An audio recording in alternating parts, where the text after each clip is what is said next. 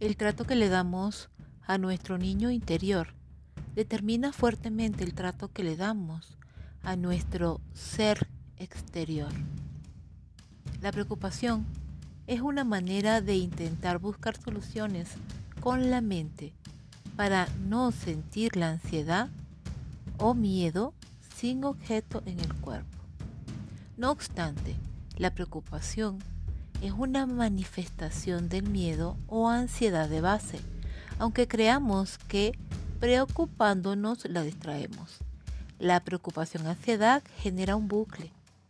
Siento la ansiedad y como no puedo cambiar con la mente lo que siento en el cuerpo, entonces me preocupo.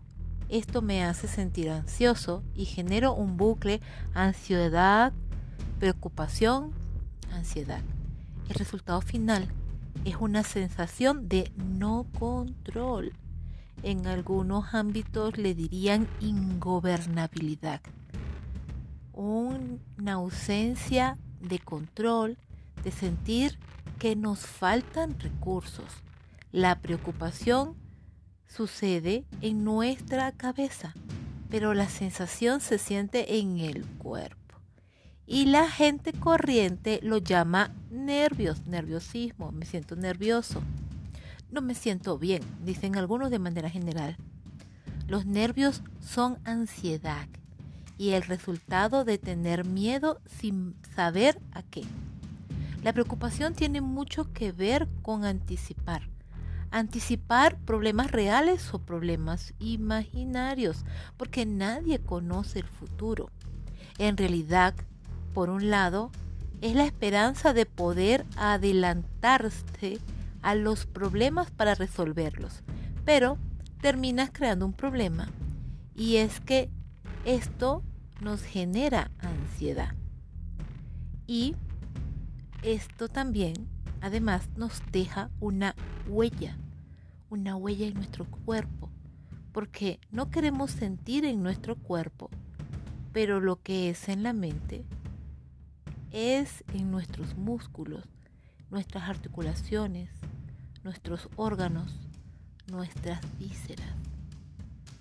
Y la carencia que experimentamos en algún momento de la vida mientras estábamos creciendo, la falta de control, la falta de poder que en algún momento sintió nuestro niño, nuestro niño interior, nuestro yo interior, nuestro proceso interno y que ahora puede actuar con amor y comprensión hacia nuestras experiencias presentes, dándonos de manera consciente lo que necesitamos o podemos también tratar de doblegar ese grito silencioso y creer que el control nos puede llevar al cambio, cuando en realidad que el control solo nos lleva a la ingobernabilidad.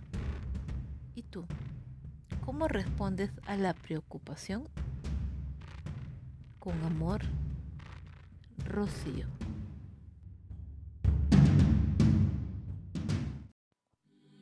Cuando reconectamos nuestro interior y volvemos a crear vínculos, ya no se trata de heridas, sino de cicatrices en el alma.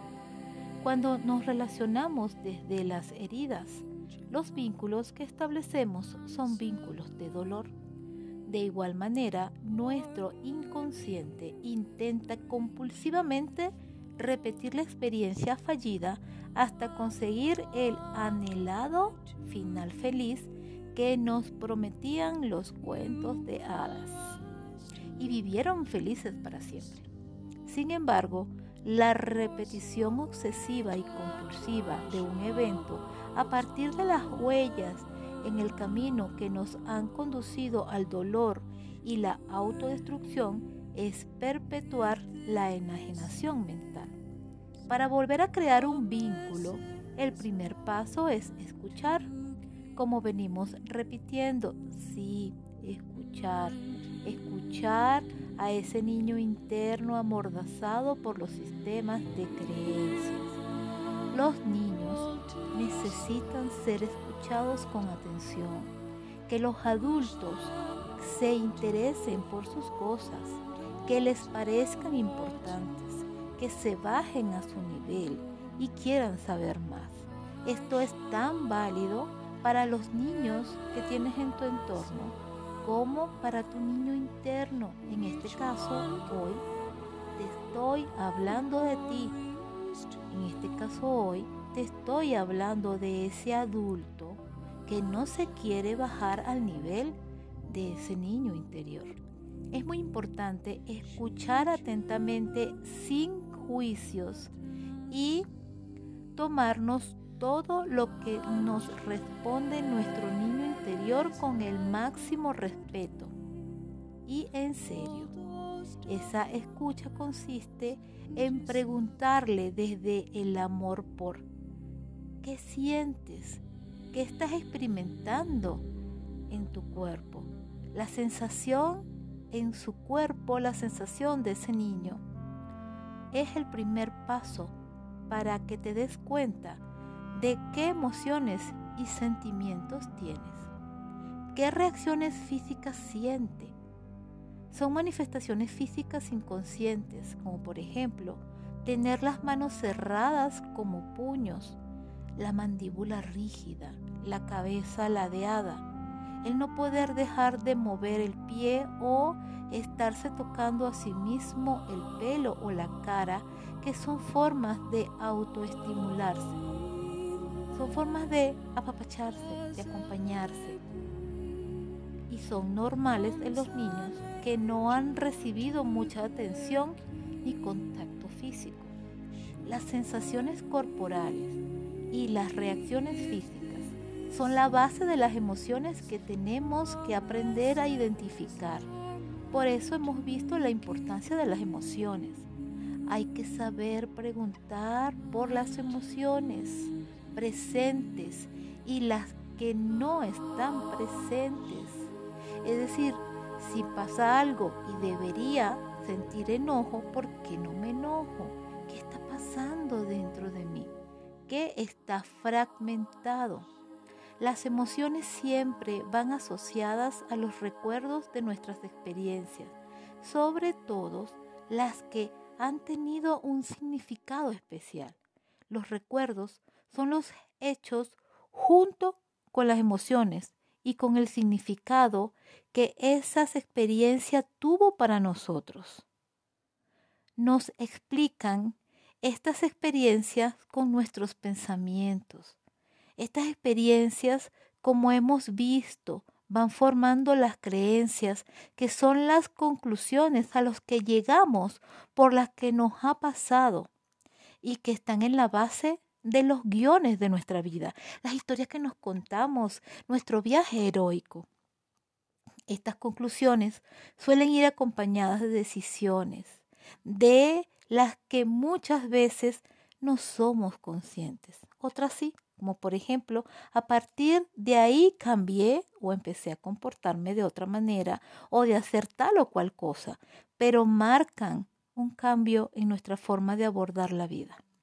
Esta experiencia tiene un significado para nosotros que depende de las conclusiones y decisiones que debemos tomar y que hemos tomado. Puede tener un significado negativo, positivo o ambas.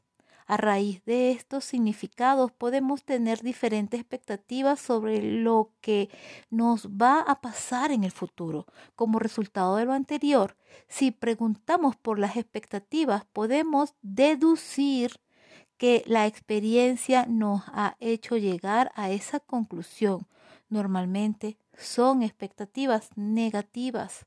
Podemos tener expectativas positivas o esperanzadas de cosas que ansiamos, imaginamos, que nos mantienen la ilusión y motivación por seguir vivos. Es lo contrario a las expectativas negativas a partir de las experiencias pasadas. Son las esperanzas de cosas que ansiamos que sucedan.